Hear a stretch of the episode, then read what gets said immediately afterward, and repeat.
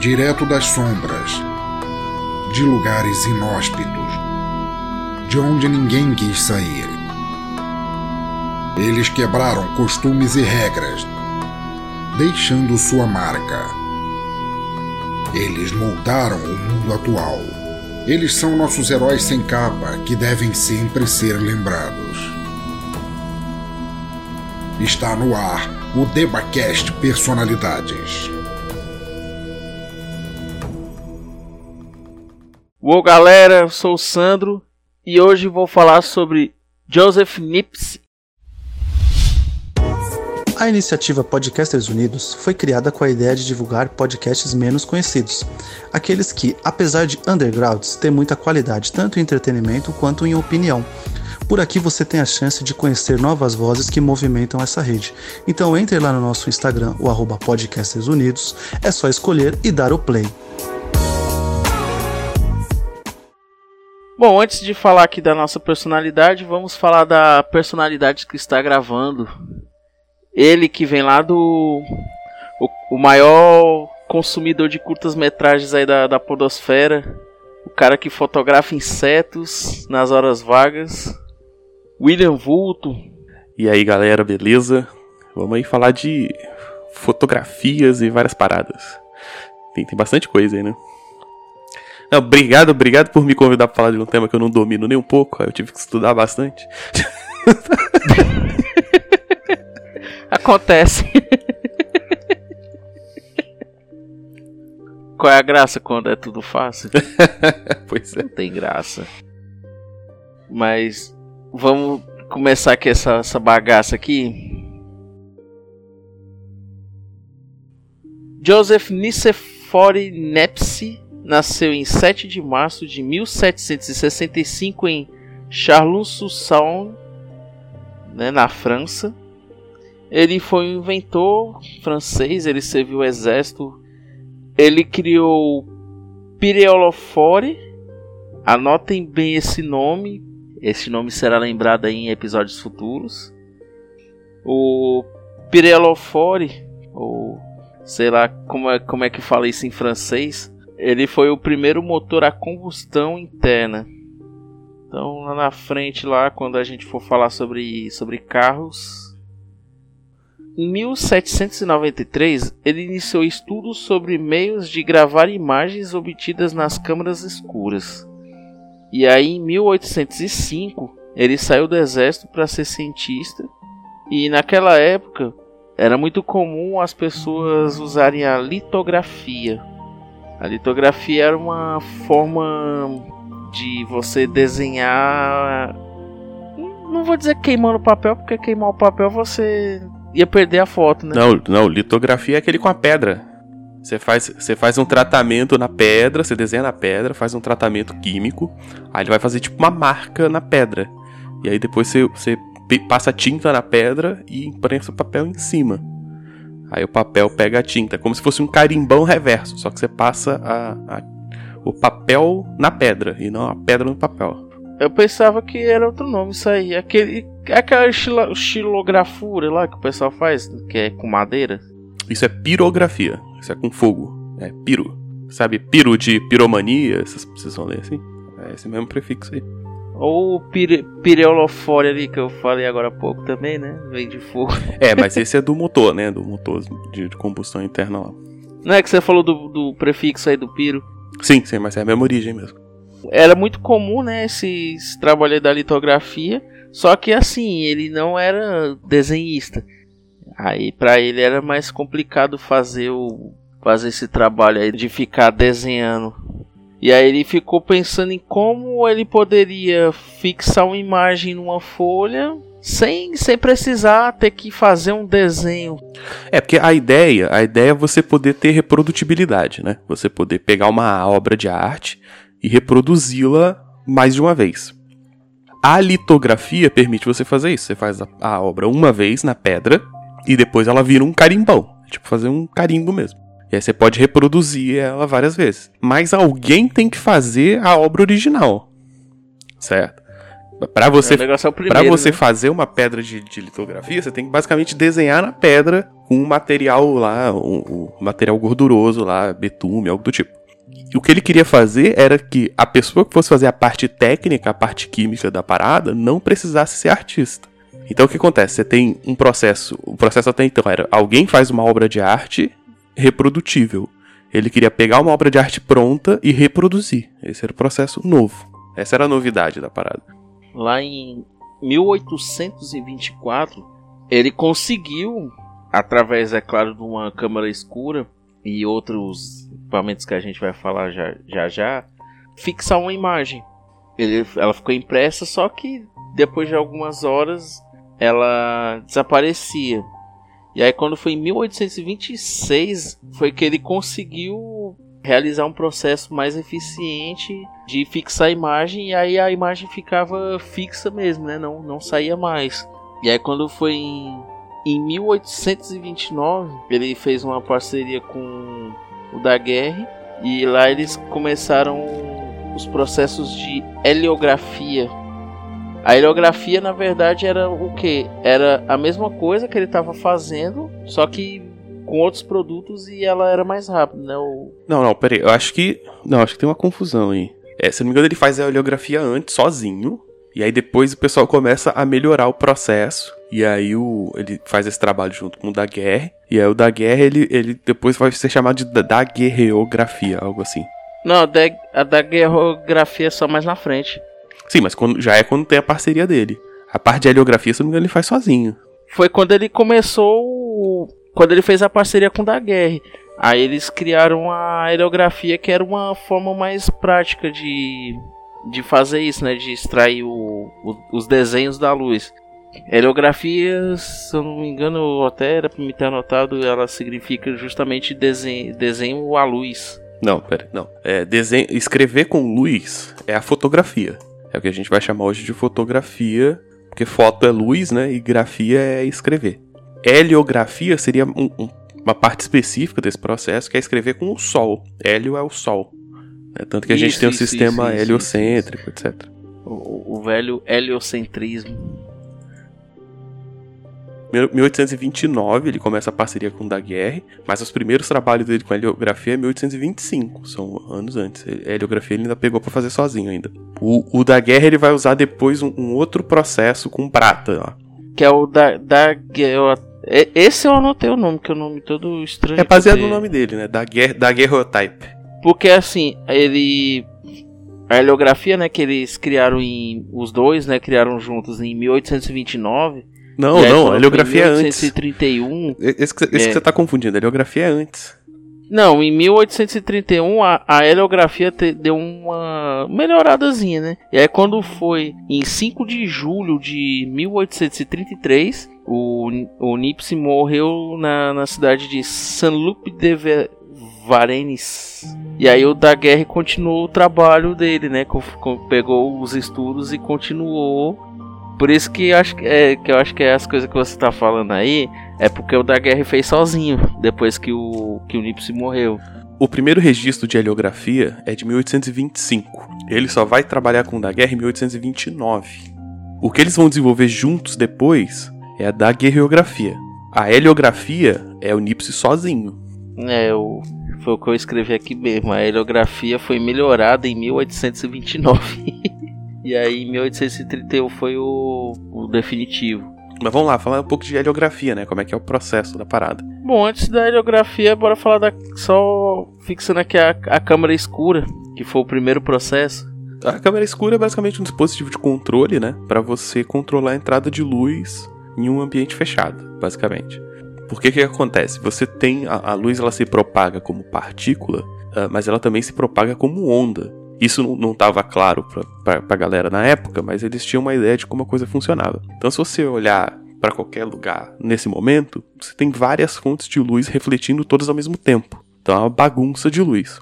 Para você capturar uma informação contida na luz precisamente, você precisa limitar a quantidade de fontes. Então, o que, é, a- que é a câmera escura? Você faz uma caixa fechada com um furinho piquititinho onde passa pouca luz. Tão pouca luz que ele bloqueia os padrões de interferência e vai passar só as luzes como feixe, como partícula de fato. Certo? Então você tem aquela imagem clássica da imagem invertida, né? Você tem a caixa, você tem um furinho, as luzes que estão vindo de cima vão passar no furinho e vão acertar o fundo da caixa embaixo, e as luzes que estão vindo de baixo passam pelo furo e acertam em cima. E é a mesma tecnologia, não, não tecnologia, mas a mesma forma de processamento que o nosso olho usa. Né? Basicamente, o nosso olho tem lá o, o cristalino, né? E aí a, a, luz ela passa por, por espaços muito pequenos e a gente enxerga de cabeça para baixo. Isso que é importante lembrar também. Uh, e aí você tem esse processo da câmera escura como esse aparato que vai controlar a luz. Isso é usado até hoje, tá? Uh, o que, que é a câmera a câmera fotográfica hoje. Você tem lá o papel fotossensível, no caso das câmeras de papel ainda, né? Hoje em dia não tem mais papel, são sensores. E você tem o obturador, que seria o equivalente a esse furinho. E o obturador ele abre e fecha muito rápido, porque hoje a gente tem grandes quantidades de luz.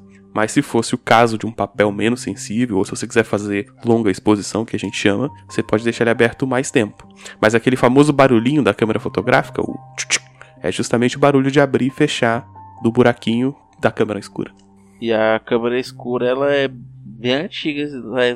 Tem relatos de que lá na na Grécia Antiga o pessoal tinha um sistema, só que eles não chamavam né, de câmera escura, eles tinham lá uma outra definição.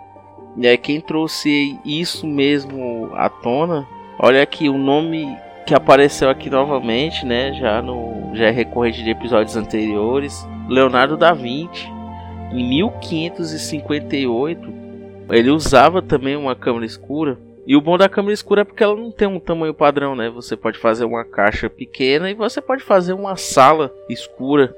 Ele meio que levou isso aí pra arte, que o pessoal fazia as pinturas, né? Era um, um espaço maior e aí eles pegavam a imagem e desenhavam por cima daquela imagem refletida para facilitar na, nas pinturas. Sim, sim. É, você botava a coisa que você queria pintar lado de fora. Como a câmera escura ela bloqueia outras fontes de luz, você tinha um reflexo de cabeça para baixo, mas um reflexo interessante do, do material que você queria, era só pintar por cima.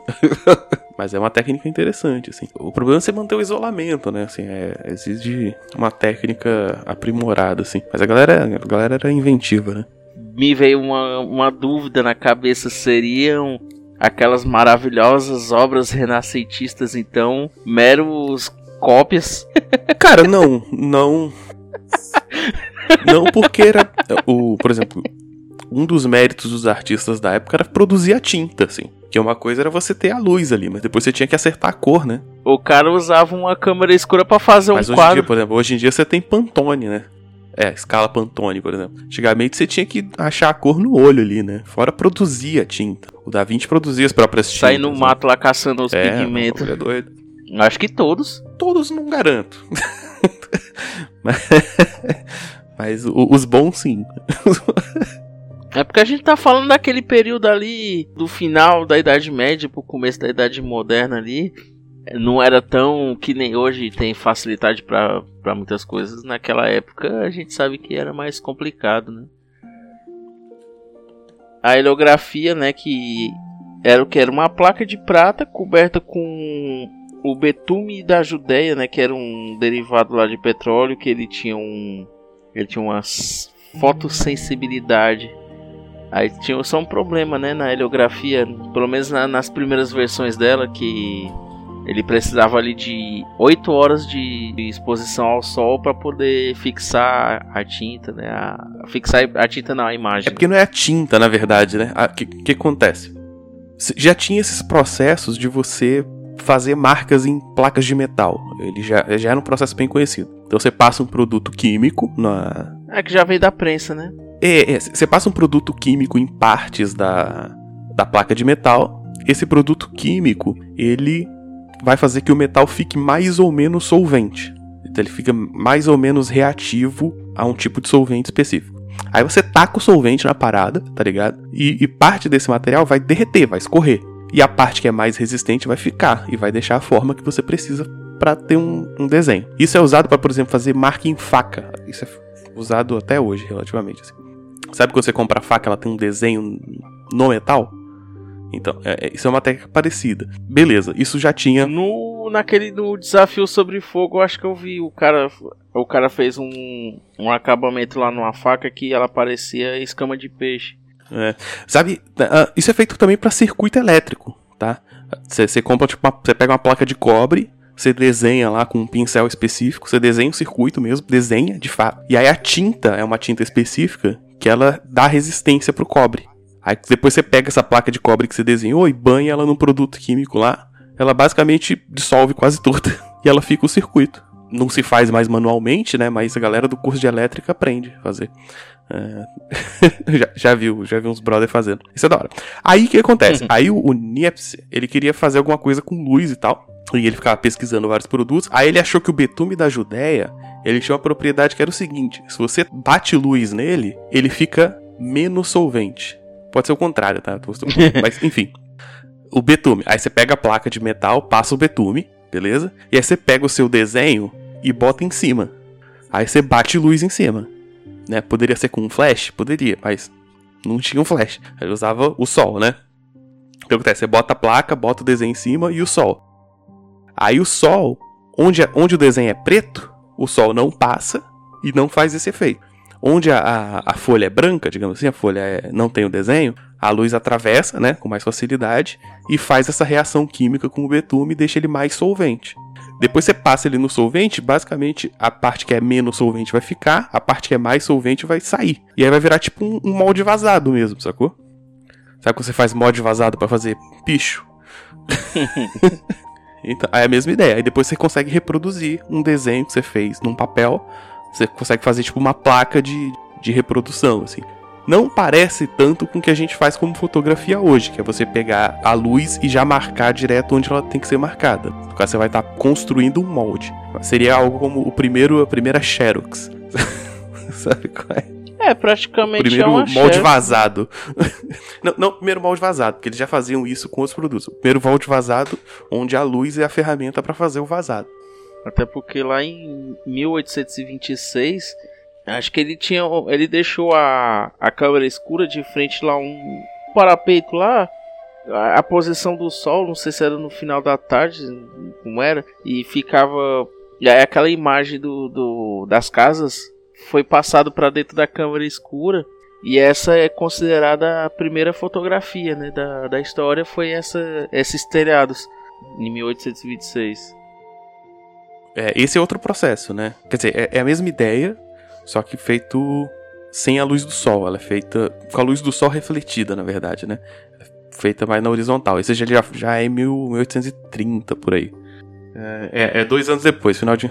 Isso. Aí tem uma disputa de que uma galera que acha que para marcar aquele tanto de, de coisa, precisaria de umas 8 horas de exposição, né? Só que depois uma galera fez uma pesquisa baseada nas posições do sol lá, parece que é dois dias, assim. O bagulho é, bruto. Caramba, 8 horas já é muito. Porque tem isso, né? A, a diferença é o seguinte: hoje a gente tem, por exemplo, a gente consegue fazer com facilidade papel fotossensível. A dificuldade desse processo, fazer a luz bater na coisa, é a parte fácil. A parte difícil, que era o que ele trabalhava, a parte química, é você criar um material onde uma parte reage a um jeito à luz e outra parte reage de outro jeito, para depois você aproveitar essa diferença para fazer seu desenho, entendeu? O que eu acho interessante é porque ele colocava aquela placa melada e tipo o óleo não descia. Entende? Gravidade, vai puxar para baixo e o óleo ficava lá e ia fazendo, né? O, ia se moldando, né? A imagem é um material gorduroso, mas ele não precisa necessariamente ser muito. Uh, ser muita quantidade, né? Sabe? É tipo você pega e passa gordura numa parede, assim. Você passar a mão depois ali, você sabe que tá gordurosa, mas não escorre. Não. Pra escorrer tem que ser muito, cara. é. Pra, pra escorrer tem que ser você muito. Tem razão. Aí essa foto aí de 1826, né? 26, cadê? É, de 26. Ele fez um em 1824, só que depois de 6 horas a... se apagou. Aí a de 1826 ela ficou realmente fixa. Ah, tem isso também, né? Outro problema de você trabalhar com material fotossensível é como é que você vai ver ele depois. Porque, né? Porque você tem que ter um processo no final para fazer ele deixar de ser fotossensível. Porque senão você traz para fora e ele estraga, né? Ele queima. Ainda tem esse detalhe, só pode ver à noite, né? Então tem dois processos aí. Você tem um processo. Você tem três processos. Um, fazer um material fotossensível. Dois, fazer a exposição desse material à luz de forma controlada. Que a ideia é, você quer que partes recebam luz, partes não recebam luz. Porque é isso que vai fazer o desenho. E a parte 3 é garantir que ele não seja fotossensível depois, porque senão ele estragaria. Né? Quem é idoso aí vai lembrar que você, quando você vai revelar a foto, você tem que fazer numa, num, num ambiente específico O lá. famoso quarto escuro. O famoso quarto escuro, que senão você tira pra fora, queima o negócio. Ah, pra ilustrar, se você pegar hoje, tem, tem muitos filmes, séries que. que daquelas pessoas que, que, que são fotógrafos e eles têm um local pra isso. É, eu tava me lembrando aqui daquela série lá do, dos 13 Porquê. Um dos personagens ele é fotógrafo. E aí ele tem. Lá na escola tem um, um local pra isso. Aí, aí mostra, ele faz aquele trabalho de pegar o, o negativo pra colocar na água, aí deixa a foto lá secando e tal. Eu, eu nunca vi assim. Aquilo ao vivo só em. pelo. ou filme ou série. É, eu queria fazer, mas hoje em dia nem, nem, nem tem laboratório mais pra isso, assim. No caso, teria que montar, né? É, até pouco tempo atrás, é, nas universidades era comum ter um laboratório de revelação fotográfica, assim. Mesmo que já tivesse foto digital, né? Pra quem ia estudar fotografia de fato, você tinha um laboratório. Hoje em dia é muito caro você manter um laboratório desse, assim. Se, se- o professor de fotografia quiser dar, ele consegue contratar um laboratório, entendeu? Pra levar os alunos lá. Mas na, na universidade não tem mais. É uma pena. Mas, mas é, é, é um processo muito doido. Eu acho que talvez seja mais interessante pro aluno de química, tá ligado? Ah, que o aluno de química já vê tantas outra, outras misturas. é bom, indo só um pouquinho mais pra frente aqui no ano, depois de um certo tempo, a Unipse fez a parceria com o da Guerra. Eles perceberam que o composto de prata ele era mais eficiente para captar a, a luz. Ele tinha uma fixação melhor. E, e aí aquele processo de 8 horas caiu para 6 horas, que ficou conhecido como daguerreotipia. É, ganhou o nome do cara, né? Daguerreotipia. é, talvez o cara tava, já tava ali fazendo, né? Ou então ele se apropriou na cara dura, né? É, no, fun no fundo ele, ele que levou a fama, né, do, desse trabalho, assim. Ele foi considerado como o pai da fotografia por um bom tempo, assim, até ter uma revisão, né, e a galera achar os trabalhos dele junto com o Nipsey e considerar a heliografia como fotografia também, ah, só que mais antigo, assim. Aí até então a gente tá falando de imagens, né? De, de- de desenhos em folha de- que são feitos de forma automática. E, e daqui a pouco a gente vai mudar essa, essa forma de chamar. tá- já tá chegando nessa parte. Só a questão da, da guerra da, da guerreotípia, que ela foi criada lá no, no finalzinho já de 1829 por ali. E aí, o, quando o Nipsey morreu em 1833, e o, e o da guerra continuou os estudos, ele descobriu que ele podia usar um. Eu acho que era um acetato de, de nitrogênio, coisa assim, que aquilo acelerava, aí ele conseguia em meia hora. É, é justamente o dilema que eu falei, assim, a, a teoria continua basicamente a mesma coisa. Você precisa ter um material onde parte fique zoada com a luz, parte não, né? E tal. Então essa ideia é basicamente a mesma. E só que aí você tem esse processo durante anos da galera achando materiais melhores, assim. É um trabalho de química mesmo. É, são vários experimentos químicos, né? O, É, o, o, o da guerra ficou usando vapor de mercúrio durante um tempão, assim. Não morreu de câncer por sorte. E aí o, o, que e qual foi a ideia né, do Daguerre? Ele fez o, o vapor de mercúrio. Ele conseguiu lá criar uma estipulou um tamanho lá padrão para câmara escura com essa folha já própria e dentro da máquina tinha o vapor que quando ele acionava a fotografia, a captação da imagem. Vamos deixar para usar esse nome um pouquinho mais para frente ali. É, ele fazia essa captação e aí ele conseguia pegar qualquer coisa. Essa câmera que o da guerra usava, quando ele fez esse procedimento aí do, da foto que ficava pronta em meia hora, do, lá da imagem de meia hora, é aquela mesma câmera do seu Madruga. Sim, sim. É o mesmo ah, modelo físico, né? É aquela, é aquela câmera do, do seu Madruga Que até o pessoal faz a piada, né, lá no, no Chaves, que ah, essa câmera é muito antiga, é a câmera do, do da guerra. É, não, o, o, modelo, né? Claro que ele ali já usava pa, pa, pa, não, é, papel, por exemplo. A, aquela do. Aquela. A do da guerra é igual aquela. É, até o. Que tinha a cortina, que era para ele, pra ele poder fazer o foco e tal. E o flash Sim. era um que explodia. Uhum. Não, mas isso é o modelo físico, né? Claro que o seu Madruga já não usava mais prata. é. é. Chaves é o que? Anos 70? É anos 70, quer dizer, já tinha o que? 100 anos já, é, né? Não, da, 70 já, já. Da, já, do, do, da já era papel, já era papel. e, era, e era aquele negócio, né? Que ele tirava foto e com pouco tempo ele já entregava. Era um negócio viável, né? Grande seu Madruga. Não, acho que ali ainda era. Não, não era papel, eu tô, tô falando bobagem. Ali era filme fotossensível ainda. Tinha que revelar. O cara tirava foto e depois pedia seu telefone pra ele te, te entregar as fotos uma semana depois, tá ligado? Aí a gente entra aqui já 1860, 70 ali. Hércules Florence, já ouviu falar nesse cara? Hércules Florence? Era um francês também. Não. E, e ele era um francês que ele viveu, ele saiu da França e resolveu morar no Brasil.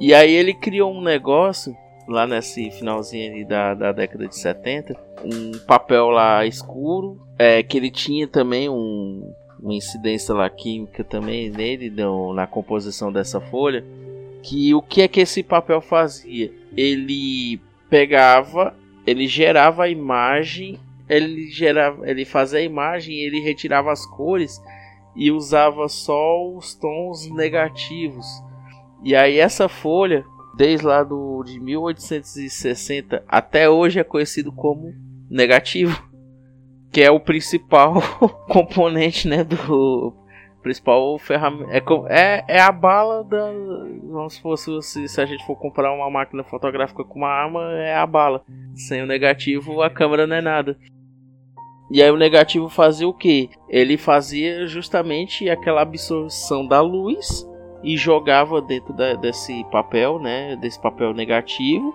O que que o Florencio fez? Ele disse assim: "Ah, eu estou usando um sistema de fotografia". Então, a primeira vez que o nome fotografia foi falado foi por, pelo Hércules Florencio no Brasil. Brasil, Zil, Zil. Brasil. Mais uma invenção brasileira, a fotografia. Ó, e, é, se pensar que inventou a fotografia e o avião, a gente também inventou indiretamente o drone que tira foto.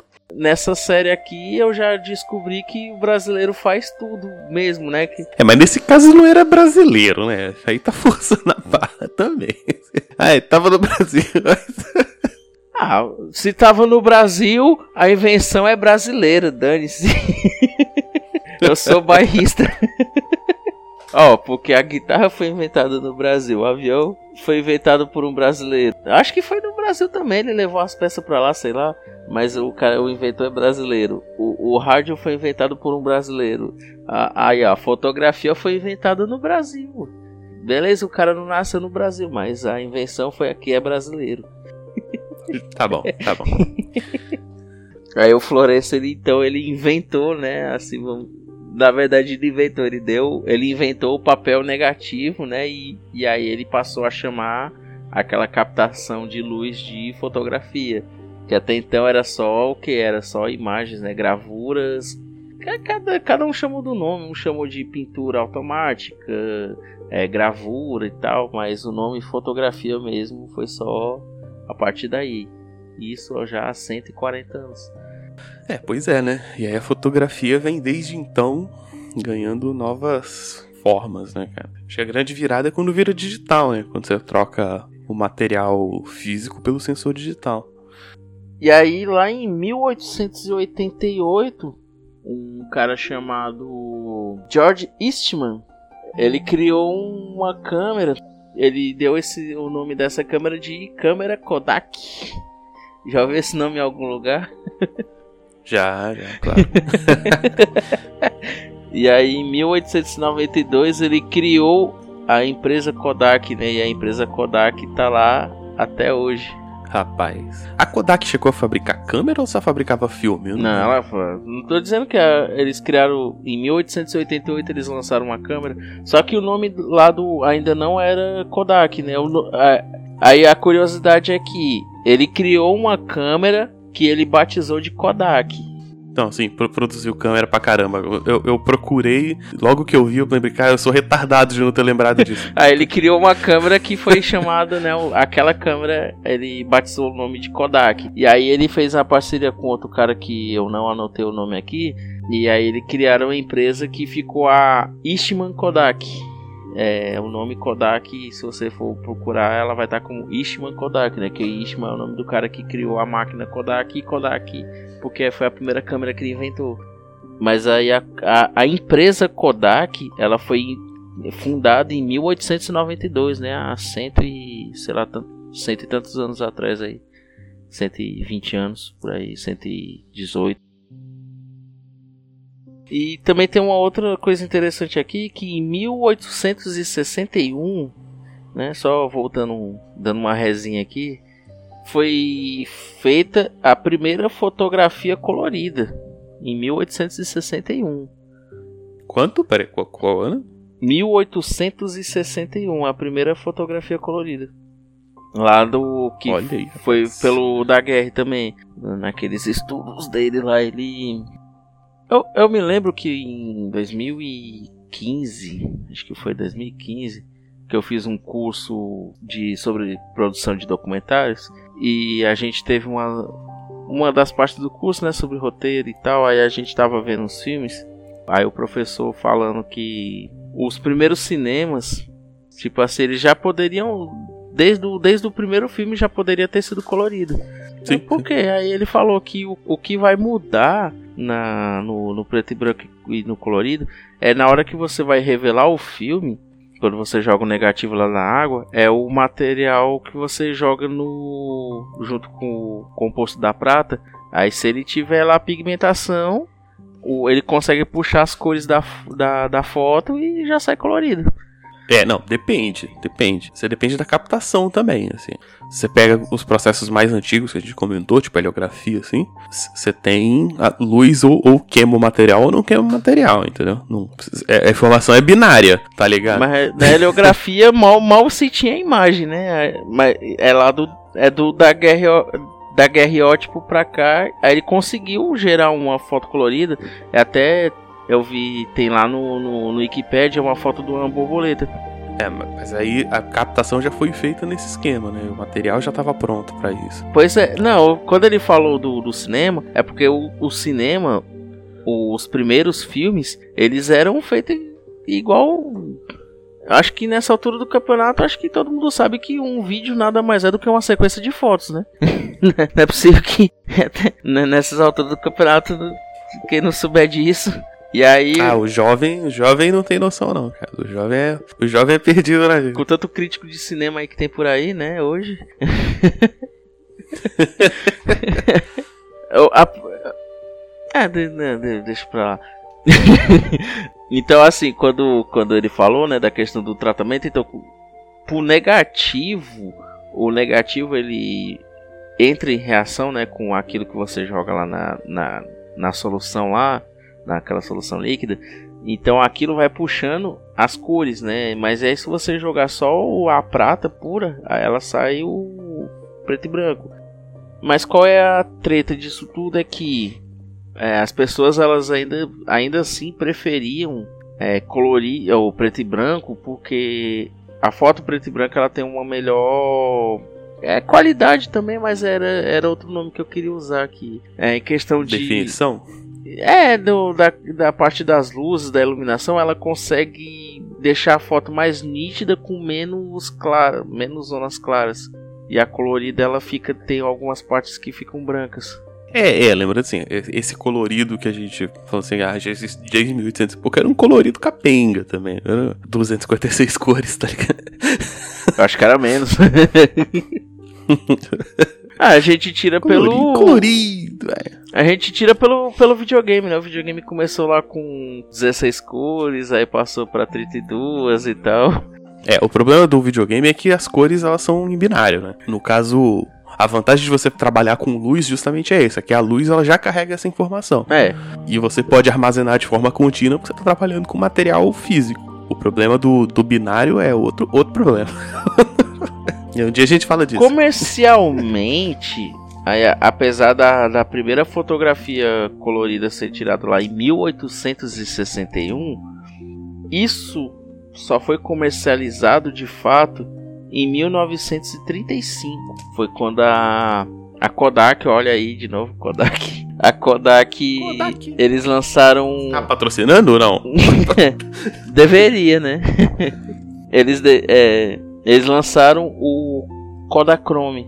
O, ah, o Kodachrome era o que? Era um negativo que já vinha no negativo a solução colorida. Ou seja, independente do que você usar lá no, no tratamento, a foto já vai ser colorida. E esse filme é, é o que? Ele lá de 35 até. Ainda se vende filmes fotográficos, né? E aí o Kodachrome ele tá lá até desde então, né?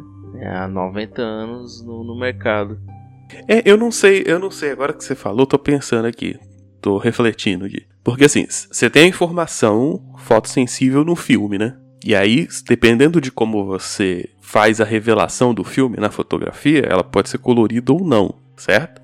Mas isso quando você revela. Porque o filme de, de filme de cinema, ele não é revelado, né? Ele é tipo transmitido na hora lá com luz. Aí eu não sei, teria que pesquisar depois, se Pra você passar colorido, você teria que ter, tipo, três cores também, tipo, sabe? Simular o RGBzão dos brother, ou, ou ter outro esquema, assim. Alguns sabe? filmes eles foram colorizados, né? De repente você tem o material, tipo, o filme, né? A fita onde você gravou o filme tem a capacidade de você salvar informação colorida. Não sei se tem, tô supondo. Mas de repente você não tem a, a tecnologia pra, na hora de você passar o filme, fazer a cor, A entendeu? fita ela já é diferente porque a fita ela já é um sistema magnético. Então já é outro, já é outro. Não, não, a, fi- a fita que eu tô falando é o, é o rolo de Ah, filme, né? O rolo Porque de... o rolo de filme ele é o mesmo, o rolo de filme é o mesmo da câmera de filmagem é o mesmo da fotográfica. Sim, mas o processo de você. é, o processo de atualizar, captação né, é coisa diferente. É porque você falou em fita, eu pensei que você ia falar da fita, da fita de vídeo. A fita de vídeo é, já é outro processo, porque é magnético. A, fita, a fita de vídeo já é magnética e já é digital, né? Ou não? É um semi-digital. É um semi-digital, é. Que no fundo ele tem tipo um pré-binarizado ali, mas é, é outro rolê, é complicado. É uma bosta. Tem é, é, essa galera do cinema, né? Esses caras antigos, eles têm um preconceito assim com a fita. Tipo, eles só vieram a usar a fita quando é- for o jeito mesmo. Porque como ele passa pela questão da, da magnetização, aí afeta na qualidade. Isso, isso na- nas primeiras fitas, né? Porque no final, se você pegar já os últimos filmes lançados em VHS, assim, de, sei lá, de 2000 pra cá, eles já são bem. são bem melhores do que os primeiros. É claro, tudo tem que evoluir, mas aí é aquele negócio, aí já tinha o DVD e tal, então era uma qualidade mais similar, né? Mas no começo a fita era. Eles diziam, né, que era coisa de pobres, né? Era coisa de pobre pra eles, né? Porque o vídeo era caro que só. É, o rolo, o rolo de filme é caro, bicho. Porra. Pergunta pra alguém que faz cinema isso. O cara chora, fala assim: Nossa, eu adoraria fazer um filme com um rolo de filme. O Charlie Chaplin quebrou produtoras. mano. Não, o, o- o Chaplin, ele. O pessoal, o pessoal fala que ele tinha essa paranoia, né? Será que, será que tem purista de, de foto, assim? Fala assim, ah, foto bom mesmo é quando era na prata. a gente polia uma placa de prata, fazer a foto era muito mais da hora. Eu acho que só o seu Madruga mesmo. É, tá aí uma, uma, uma coisa interessante mesmo. em 2010 fizeram uma homenagem lá do a heliografia e aí o cara fez uma foto, uma foto comemorativa de como era o processo antes. Aí ele recriaram, né? Mas também foi só pro evento lá, né? Hoje. Ah, em 1963, né, você a foto, a gente já falou aqui agora há pouco, né, que tinha aquele negócio que você pega o filme e aí você tinha que revelar o filme, né? Pegar o, a foto, passar por um papel específico e tal. Tinha aquele processo de secagem e isso levava aí algum um tempo assim, não era muito tempo, uma hora, meia hora, dependendo do, do local. Aí uma empresa, ela criou um sistema instantâneo. Já ouviu falar? Que é a Polaroid? Aí já a tive, primeira Polaroid, ela surgiu em 1963. Que ela fazia esse, esse, esse esquema, né? Que você tira a foto, ela já, já imprime ali na hora. Eu nunca sei, eu soube por que, que a Polaroid não deu certo. Pela qualidade, né? Do. Assim, eu não sei se aquele papel é caro, sei lá. Assim, eu acho que é um negócio que poderia ter continuado, assim. A Polaroid, depois, assim, acho que foi em 2017, eu até escrevi sobre isso eles criaram uma impressora portátil. Aí você tinha um aplicativo no celular e você tirava. Não, é você tinha um acessório que você ligava ao celular e aí você tirava a foto e esse acessório já tirava, aí já imprimia a foto.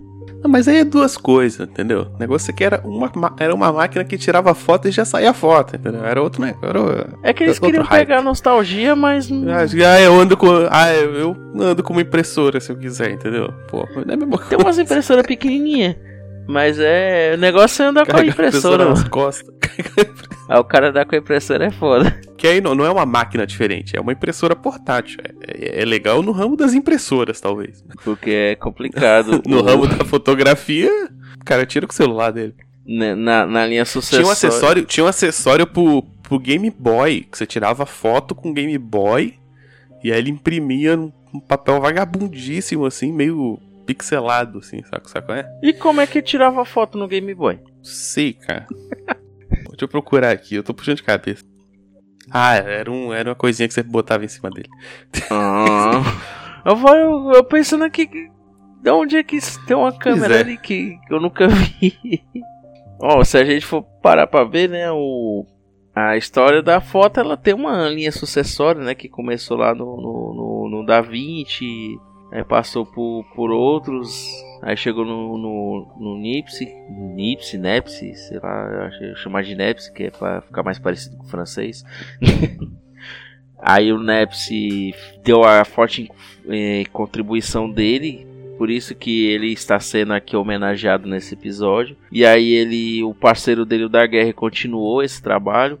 E aí entrou o Ishman, né? O Ishman que como já foi dito, ele fundou a empresa Kodak, que está na ativa até hoje.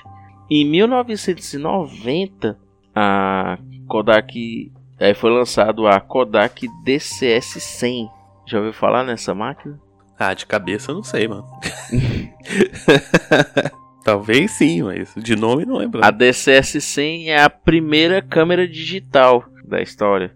Ah. Ela foi lançada em 1990. Eu, eu acho interessante da foto, porque às vezes a gente fala assim, uh, por exemplo, os, os, smartphones, né, vieram se popularizar aqui, que, o que no tá com 10 anos, uh, um pouquinho, eu acho que é menos de 10 anos. Até então mais tinha celular com câmera e tal.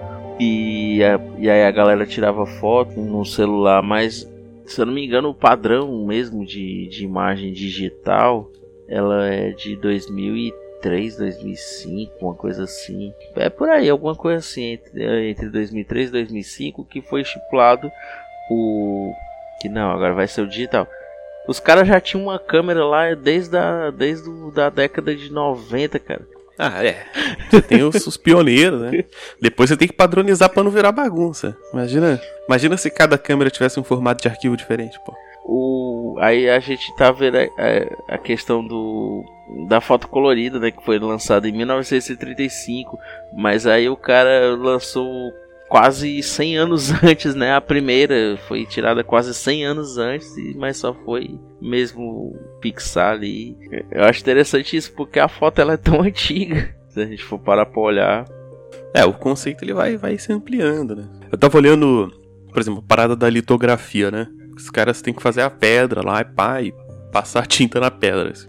E aí eu tava vendo um vídeo, né, pra, pra entender melhor o processo. A pessoa falou assim: não, se você quiser fazer colorido, você tem que fazer as três camadas. Faz três pedras Como é que você vai acertar as pedras na posição certinha, só Deus sabe.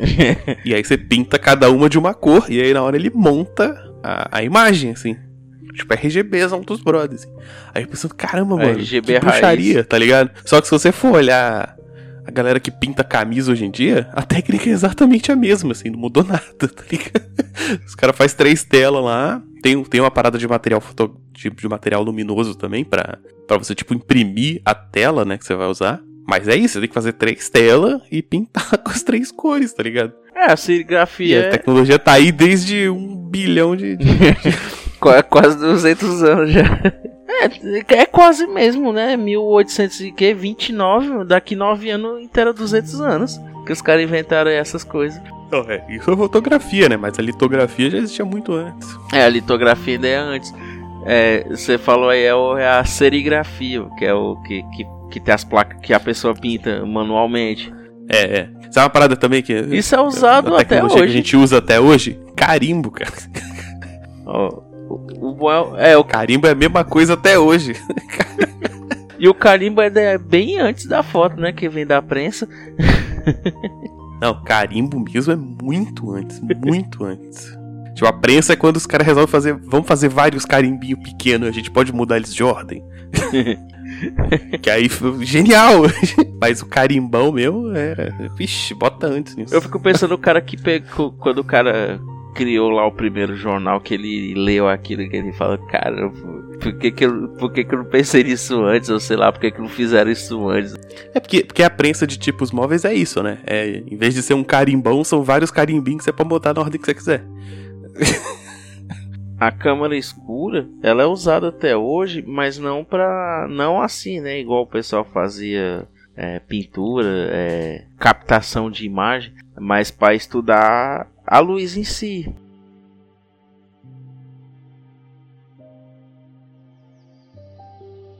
Já vindo aqui pro finalmente aqui, antes do disso tudo, né, da fotografia ou da, das imagens automáticas, né, eram feitas pinturas. É, se eu quisesse um, um, retrato meu, eu teria que contratar um pintor lá, ele ia passar alguns dias me desenhando Aí assim na sua visão, você acha que melhorou ou piorou? Nem melhorou nem piorou, porque são dois campos totalmente diferentes. Assim, eu acho que não tem. Uh, ok, você não precisa pintar para produzir uma imagem. Isso é importante, especialmente para quem não tem talento como eu. Mas são duas e nem o Neps. técnicas e são duas práticas totalmente tão totalmente diferentes que eu acho que nem, nem tem comparação, assim. Sei lá, o cara que pinta hoje, ele não tá preocupado se a fotografia vai. sabe? Porque a sensação que eu tenho. Existe, existe uma discussão no campo da fotografia que já ultrapassou a ideia de que a fotografia é algo real. Tá? A fotografia é ficção. Mas a fotografia ela tem a vantagem de você precisar, entre aspas, produzir algo que pareça real. Enquanto a pintura não tem essa, essa relação, assim. Ok, para pintar gente, pintar a pessoa paradinha, a fotografia é muito melhor. Mas a pintura te permite ir pro campo da ficção totalmente, assim, sabe? Tem coisas que você consegue pintar que você nunca vai fotografar.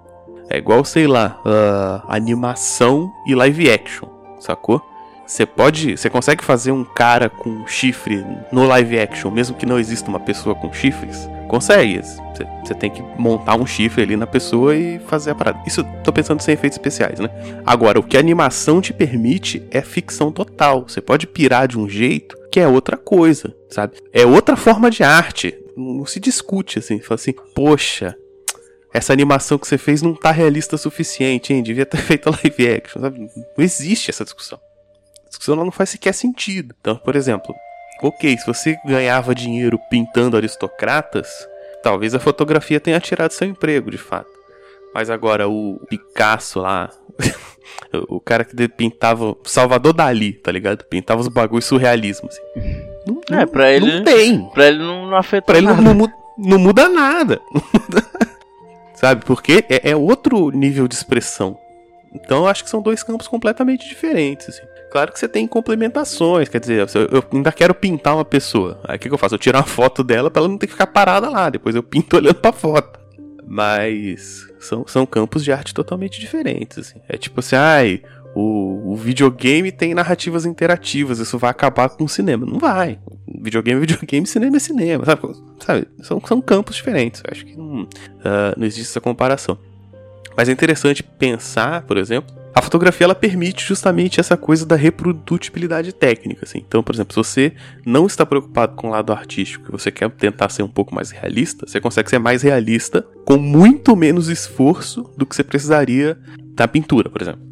Então, por exemplo, a pintura, a re, o realismo é um dos últimos níveis, assim. Na fotografia, o realismo é o primeiro nível. Depois você vai aprender a fazer umas coisas diferentes, fazer umas montagens, fazer light painting, fazer outros rolês, assim. E aí facilita quem não quer ser especialista, né? Hoje em dia você tem essa vantagem, qualquer pessoa poder fotografar, eu poder pegar meu celularzinho, sem nunca ter feito um curso, e tirar foto dos insetos lá e tirar. É isso. é, mas, mas é outro estilo de expressão, assim, eu acho que um, um não se contrapõe ao outro de, de forma nenhuma. E depois também que até independente da pessoa poder tirar lá o, a foto, né? O quadro da pessoa hoje, em questão de valor agregado, é, é caríssimo. Antes talvez não fosse tão Sim, exatamente, caro. É, exatamente pela dificuldade, né? Antes talvez não fosse tão caro, mas, mas tipo aquela mesma pessoa que, sei lá, o cara fazia por, por 100, hoje deve fazer por 10 mil o, me, a, o mesmo trabalho. Não, um quadro seu pintado com técnicas clássicas é por aí mesmo. 10k. Assim, em 2000. Por baixo. Por baixo. em 2000 teve uma a exposição do, dos 500 anos do Brasil e lá no aí tinha eles dividiram lá o Parque do Ibirapuera em diversos setores. Aí tinha um lá que era da. É, da, do, da primeira regência, acho que é do primeiro período regencial, que foi antes do, do da família real vir pra cá. E aí tinha uma, uma seção lá que era, era dividido por estados. Aí em Minas tinha muito quadro de paisagem. Aí, e, é, e, o legal é porque os quadros aí tinha a história, né? O cara, aí o cara lá, o aí tinha um de ouro preto. O cara foi lá na, na parte mais alta lá do lugar, dava para ver a cidade inteira. Aí ele passou uma semana lá desenhando a cidade. Cara, quadro lindo. Ah, e, e as obras, né, são as obras originais. E aí você olha para aquilo e fala assim, cara, o cara passa a semana fazendo isso aqui. Ah, é, é trampo, né, cara? Mas eu acho que tem muito disso. Pelo menos a cidade não se mexe, né? Pois é. Pô, foda. É. Mas eu, eu acho que tem muito disso no processo artístico hoje em dia, que é justamente assim. Obras de arte relativamente simples virou banal, assim, sabe? Fotografia é uma forma de arte e ela é relativamente fácil de se fazer e muita gente faz. Então, os artistas, eu, eu faço bastante post de arte lá no site, né? E os artistas que mais me encantam, assim, são os caras que têm muito tempo para fazer uns bagulho completamente absurdo, tá ligado? Então, tipo assim, a pessoa faz escultura com prego, sabe? A pessoa, cada obra, é, é, é, o trabalho da vida da pessoa, ela ganha dinheiro com isso. Tô falando de artistas profissionais, né? E aí, tipo, cada obra da pessoa leva um mês. Não tem obrinha de, de que você faz de tarde. É, tem aquele cara que fez a música lá que já tá com 5 é, anos, né? Que ela tá tocando. Que? Tem um aí que ele fez. eu acho que é, eu acho que é mais de 5 anos o cara fez uma música. É, quer dizer, ele ainda tá compondo ela e aí tá lá, já tá com 5 anos lá a música tocando. Ah, normal.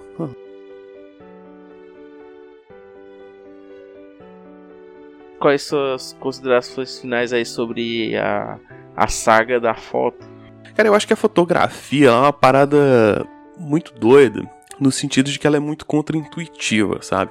Porque assim, pensa assim, a pintura é algo relativamente simples de se imaginar, certo? Você passa um troço vermelho em cima da coisa e ela fica vermelha. E aí você pode fazer um desenho, né? Tem, sei lá, desde pintura rupestre a coisa evolui. O pensamento de vou usar luz para marcar um negócio já é menos intuitivo, né?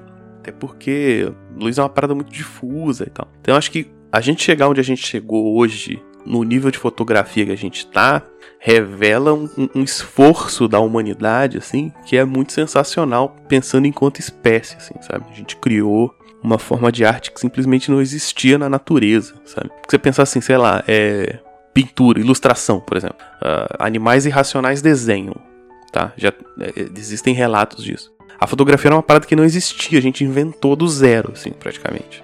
E aí envolve química, envolve física, depois tem que pensar em obturador, depois tem que pensar na maquininha que rola o filme, depois tem que pensar em tal, e aí vai chegando pro. Aí vai chegando no digital, vira matemática e, e, e etc. Então, eu acho que a fotografia, pensar nela com esses 200 e poucos anos de história. Não, vai fazer 200, né? É, vai fazer. É, pensar nela com esses quase 200 anos de história é pensar num, num, num grande trabalho da humanidade, assim. Eu acho isso muito doido de, de se pensar. Curto fotografia, antes que alguém questione, sim, fotografia é arte. é, essa discussão já é já tá vencida é, para quem estuda fotografia de fato. Não é uma questão. Uh, e é isso aí, cara. Façam fotografia. Fotografia é foda tem muito concurso assim de festival de, de fotografias e concursos e tal. Aqui, aqui na cidade tem o Visualidades. Esse ano não teve, por razões óbvias, mas ele reúne muitos filmes de, de produtores independentes e tal. E aí ele tem uma sessão também só sobre fotografias. E cara, aparece cada foto que ele é avaliado a técnica, né? O como ele como, como aquela a foto foi tirada, a contextualização da foto e tinha um outro e tinha um, um outro item, é, é, três quesitos. Aí, por exemplo, aí eu tive um professor que ele é fotógrafo. Aí teve um ano que ele ganhou, ele ele tinha ido com um, sertão aqui. Aí ele passou em frente a uma casa e tinha uma mulher tirando tava mexendo assim no feijão, aquele processo de na decantação, quando a pessoa tipo, fica jogando assim de um, de um recipiente pro outro, e aí o vento é, tira as folhas? Não sei, cara. Você explicou confuso, não, não sei se eu entendi. É porque fugiu o nome. Tipo assim, ela, Mas tá bom, aí, tá... aí, a mulher tava fazendo isso, eu quero tirar uma foto dela. É, ela tava jogando lá o feijão de uma panela pra outra fazendo aquilo para voar a folha, a poeira, qualquer coisa que tivesse. E aí ele. E era uma casa bem simplesinha, uma casa parece que nem energia elétrica tinha. E, e, era um fim de tarde e tal. Aí ele tirou essa foto dessa, dessa senhora. E aí ele, aí ele conversou com ela e tal. Aí, ele, aí ele contou. Aí não, quando ele submeteu a foto, ele contou a história lá. Que ela era agricultora e tal. Aí falou da importância de, de, que ela plantava a própria comida e tal. Aí juntou né, essas, essas coisas tudo. Ele, aí o ângulo que ele tirou era, não era uma coisa que foi tirada de frente, ele tirou tipo de baixo para cima. É, ter, ter todo um procedimento para avaliar a foto. Eu já sou mais daqueles que go eu gosto de tirar foto de paisagem. Eu chego num lugar assim, eu vejo um panorama assim bonito. Eu já, já sou mais. Eu gosto de tirar foto de insetos. Quem quiser me seguir no Instagram aí, ó. insetos e aranhas que não são insetos. Eu ia falar uma atrocidade aqui, mas deixa pra lá. Quer dizer que aranha. Aranha não é inseto. Não, mas é, aranha não é. Exatamente, aranha não é inseto. A Pixar te enganou. Mas tem aranha no. No Vida de Inseto eles vendem que a aranha é um inseto. Sério, mano? Não tem aranha no Vida de Inseto, não, mano. Tem. Tá... Tem o bicho pau, tem a borboleta. Não tem aranha, não. Ah, tem aranha que é. Que é, que é a mulher do... Deus, né? É. É, é. Mas, ah. Aí eles vendem que é um inseto. Na verdade, ela, ela se fosse se fosse na vida real, ela já tinha comido ali os bichos quase tudo ali. Não, ali a maioria um teria comido outro, né? Mas... Independente da, de ser inseto ou não. Só o pássaro que era pássaro. um negócio lá que eu, que eu ia falar aqui no, no final era que daqui seis anos, né, vai ter o vai ser completado aí os 200 anos da, da primeira fotografia e aí o, o comentário que eu ia fazer é que essa foto tá lá até hoje, do, do, do, jeito que foi tirada. Eles conseguiram guardar. A do cavalinho, né? Não, a da casa. Ah, tá. É, da casa. A do cavalinho, 1825, ela é, é heliografia, né? Aí ela, a foto tá lá. Oh, mas no meu coração a heliografia é fotografia também. Não, mas a heliografia é, né? O... É porque. Então, é, 80, é 25, é antes, é antes da casa. É porque, sabe, né, que o pessoal sempre inventa alguma coisa e É porque a heliografia tem aquela parte que é manual. Aí, e a, a, a, das casas não, a das casas ele só deixou a máquina lá e ela trabalhou lá sozinha. Eu acho que é, eu acho que é isso que eles estão considerando, né? E aí sim, essa foto tá lá até hoje, ó. Aí tá aí, o cara tirou uma foto em 1826, a foto tá lá até hoje. E você aí aperta dois botões errados, formata aí o celular, perde tudo quanto é de foto. também, a maioria é foto merda também. Mas você tira outra igual. É, é o cara vai apagar a foto. O cara vai apagar a foto ruim e acaba apagando uma boa. Eu já fiz muito isso. Aí aperta o botão lá errado e apaga a foto boa. Não é foda. Meu, meu momento ranzinza. Cara, eu tenho muita preguiça de quem tira muita selfie. Não, tem, um, tem uma piada que o, o Neil Armstrong foi pra lua.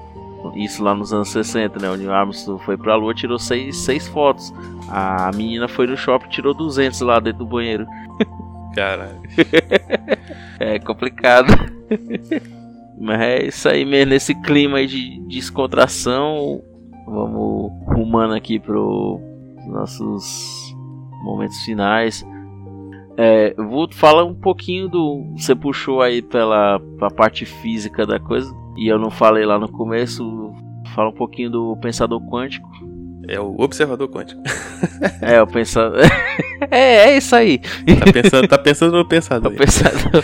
Bom, bom, se o ouvinte quiser me encontrar e me ouvir em outros lugares, tem lá o meu site, lugarnenhum.net que é o meu site. Uh, lá tem resenhas de coisa, resenha de quadrinho, de filme, todas essas coisas nerd. E tem dois podcasts, tá? Tem o Observador Quântico, que é um podcast de ciência. Tá paradinho, tô fazendo uma pauta para voltar, mas com calma.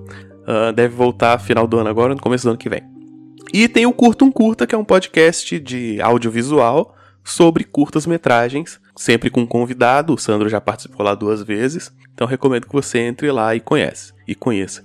E tem também os meus contos As Aventuras da Garota Impossível, que são contos muito maneiros de uma menina que resolve mistérios e faz várias paradas. E aí, se você quiser ver a minha produção de conteúdo no geral, dá uma olhada lá no lugarnenhum.net que tudo eventualmente sai lá. E é isso aí, agradecer William pela participação, pela aula aí de, de fotografias e um, e um pouquinho de química também, né? Que senão não tem, não, sem ciência não tem graça, né? Sem ciência não faz, né? não sai a parada, tá ligado? Mas é, mas é, ó, só pra ouvinte saber, eu não sei nada de química, não, tá, gente? Isso aí, isso aí foi só da leitura mesmo. Se precisasse fazer as contas pra ter certeza, não sei, não. Química eu não sei. Física eu sei um pouco ainda, mas química eu não sei nada. Eu sou um burro. É interessante que as pessoas falam assim, ah, é tudo a mesma coisa, né? Mas não é. Não é nada, porra. e no fundo até a biologia é complicada. Cara, a biologia é um troço muito demais, assim, cara. Se tivesse chance de voltar no tempo, talvez eu tivesse estudado biologia, porque que, que bagulho maneiro ver os, os bichinhos fazendo várias coisas. Mas. Mas agora, agora tarde eu já sou velho e. pois é. A gente fica estudando pelo Google, né? Fica assistindo o Richard. Não, Richard não. Porra. Pelo amor de Deus. Agradecer aqui também a presença do, do Pensador Louco, do, do Couto, do Neto. Acompanhar aqui alguns momentos. E essa aqui é a primeira live no, no Twitch. Mas você pode procurar lá no, no, no, YouTube lá que vai ter também outras. Para dúvidas, críticas, sugestões, boletos, só, só escrever pro debatecz@gmail.com, debatechz tudo junto arroba gmail.com. É, procure é, não anunciei nos outros, mas tem o canal do Debatec no, no YouTube. Aí lá você vai encontrar a gravação do sobre o Santos Dumont e sobre o Padre Landa, que foram os dois episódios anteriores, e uns outros vídeos lá também vai ter. E esse é o último episódio da primeira temporada do Personalidades. Eu trouxe o Vulto aí com a responsa de, de fechar a temporada. Nem, nem te Ixi, disse Maria, esse detalhe, né? Hoje eu tô aqui só pra ser pego de surpresa, bicho. Rapaz. E aí, o próximo episódio vai ser em fevereiro. E a próxima temporada serão 10 episódios. Esse aqui foi 6 porque ela. Quando eu resolvi gravar, já tava no meio do ano, então por isso que tem menos. E agradecer você que acompanha lá desde o do Heron de Alexandria para cá. Foi graças ao sucesso desse podcast que ele ganhou um feed separado. O Personalidades ele estava sendo mais procurado, então eu resolvi deixar ele separado para quem gosta só desse conteúdo. A gente, apesar da zoeira, traz um pouquinho de contextualização histórica e, é claro, a boa e velha ciência. Desde, desde o primeiro que a gente vem falando sobre tudo. Então, você pode procurar também lá no, no Instagram, lá, apesar de eu postar pouca coisa no Instagram, é, DebateXZ. E tô tentando aí a carreira de TikToker. Meu Deus. Aí você pode procurar também o DebateXZ. E no Twitter, arroba Sanknas, que inclusive tá aqui no, na live aqui tem o, esse arroba que é do Twitter. Ó, e acabou de entrar cinco perfis aí oferecendo para mim ganhar seguidores, ó. Deixa eu ver no comentário aí. Quer ficar famoso? Compre seguidores. Tô comprando nem o pão de manhã, tem dia que não tem nem o do, do pra comprar pão, ainda imagina comprar seguidor, velho. Pô, tem dinheiro nem pra pagar alguém pra me dar uma surra. é o cara vendendo seguidor. Esse BR é foda. Ah, mas é gringo. Isso aí ele botou em inglês para ficar bonito, isso aí é BR. Bom, encerrando, fazendo encerramento aqui de verdade. Então, siga nas redes sociais. Você vai encontrar esse esse e outros episódios nos mais diversos agregadores, inclusive lá no Google, se você colocar Debacast na, na barra de pesquisa do Google, vai aparecer lá os episódios na, na, nas próprios resultados de pesquisa lá que você consegue ouvir por ali mesmo. E no Spotify também. E se você estiver ouvindo esse episódio pelo Spotify, é, tem a playlist Trilhas do Debacast, que são músicas que já foram fundo musical de, de alguns episódios. E aí você pode ajudar esta obra divulgando, compartilha lá no, nos grupos, no, bota no carro de som, escreve lá na parede. Tatua num porco e solta ele na rua. Pois amarra aquela. Tem aquela do cachorro que o cara coloca a placa em cima do cachorro também. Cara, hoje tá fazendo encerramento há meia hora. Eu roubar a ideia do, do coiote lá, do. Como é que é? De, é fale para três amigos e cada um vai falando para três amigos e, e que vão falando para mais três amigos. Então é isso, pessoal. É, aguardo vocês na segunda temporada do Personalidades. Envie lá seus feedbacks, que é muito importante até para a própria criação da próxima temporada. É isso aí, muito obrigado a todos. Falou!